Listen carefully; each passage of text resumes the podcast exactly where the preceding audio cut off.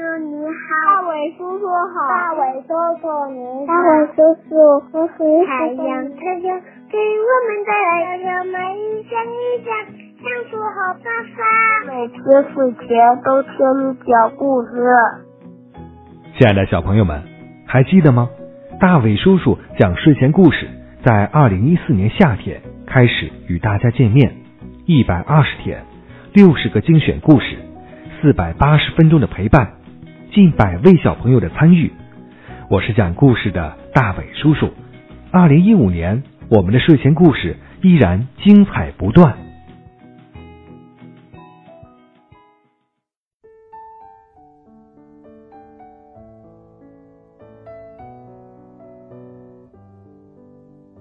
晚上好，小朋友，欢迎收听大伟叔叔讲睡前故事。我是大伟叔叔。我知道啊，现在有好多小朋友已经开学了，新的一学期，希望小朋友们认真读书，多读书，读好书。那在以后呢，大伟叔叔也会带给大家更多的好听的故事。来开始今晚的睡前故事吧。今晚的睡前故事呀，叫做《一颗果汁夹心软糖》。美狐奶奶家是森林里的小动物们最喜欢去的地方，因为大家每次去她家都会有惊喜：一本特别好看的图画书，一盒谁也没吃过、口味奇特的饼干。一些吃完嘴里冒凉风的糖果。今天会有什么惊喜呢？这天下午啊，小动物们又一起向他家走去。来到美狐奶奶家，他们看到门上贴着一张纸条，上面写着：“亲爱的森林宝贝们，奶奶今天有事儿。”出门了，不过我已经给大家准备好了吃的，就在屋里的桌子上。爱你们的美狐奶奶，美狐奶奶真好！小动物们开心的拥进房子里。这就是奶奶准备的好吃的。顺着小野兔的手指，大家看见桌子上摆着一颗透明的果汁夹心软糖。小野猪盯着糖，嘴巴动来动去的说：“呵呵，糖真好看，是菠萝味的还是香蕉味的呢？”小野兔看着糖果，口水都要流出来了，说。它一定特别好吃，是萝卜味的还是玉米味的呢？小浣熊看着糖，眼睛瞪得又大又圆，说：“呵，这个糖果一定好吃的不得了。”大家看归看，谁也没有动手去拿。小野猪说。要不，呃，我们就当看不到这个糖果，一起玩游戏吧。这个主意好，小伙伴们都赞成。手巧的小野兔还折了一条纸船，把糖果扣在了下面。玩呀玩呀，一直到太阳快下山了，他们才听到门口传来脚步声。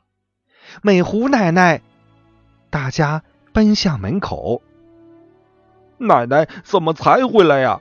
我肚子都饿了，正要回家去呢。小野猪撅着嘴巴说：“我不是给你们留吃的了吗？”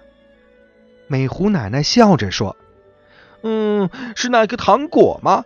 我们谁也没有吃。”小浣熊打开桌子上的小纸船，看，它在这里。为什么没吃啊？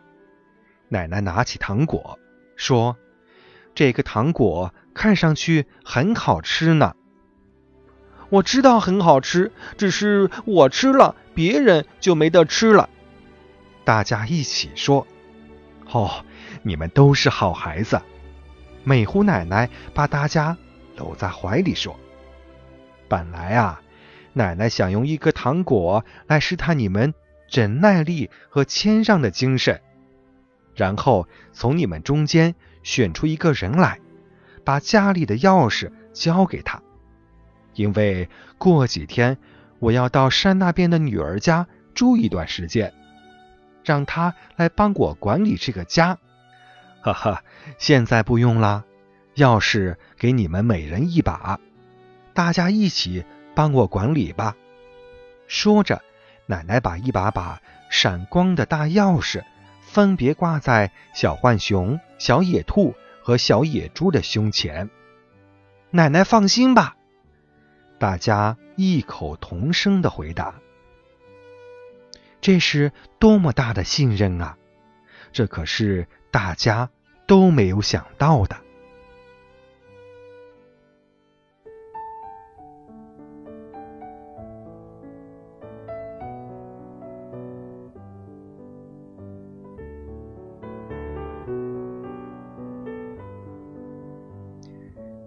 小朋友，刚才咱们分享的故事啊，叫做“一颗果汁夹心软糖”，一颗晶莹的软糖。多有诱惑力呀！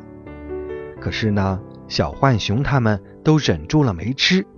小朋友，遇到这种情况，你们是不是也像他们一样有耐心呢？另外啊，在节目中，大伟叔叔也要提醒小朋友，不要吃陌生人递给你的食品。好的，在节目就要结束的时候，咱们还是来请进一位小朋友。看看他在今天带给大家什么样的才艺。大伟叔叔你好，我叫谭天，我来我我今年五岁了，我来自成都。今年我给大家表演一个节目，叫新年好，新年好呀，新年好呀，祝贺大家新年好。我们唱歌，我们跳舞，祝贺大家新年好！谢谢。非常感谢这位小朋友和大家分享你的才艺。那在节目中啊，大伟叔叔还是要提醒更多的小朋友，在今年呢，大伟叔叔会带给大家更多、更精彩、更好听的故事。那么也希望你呢。把自己的意见或者建议告诉你的爸爸妈妈，然后让爸爸妈妈通过微信告诉大伟叔叔。希望我们一起把这个节目做好。好啦，今天的节目就到这里啦。大伟叔叔在山东济南，祝你晚安，闭上小眼睛，乖乖的进入梦乡吧。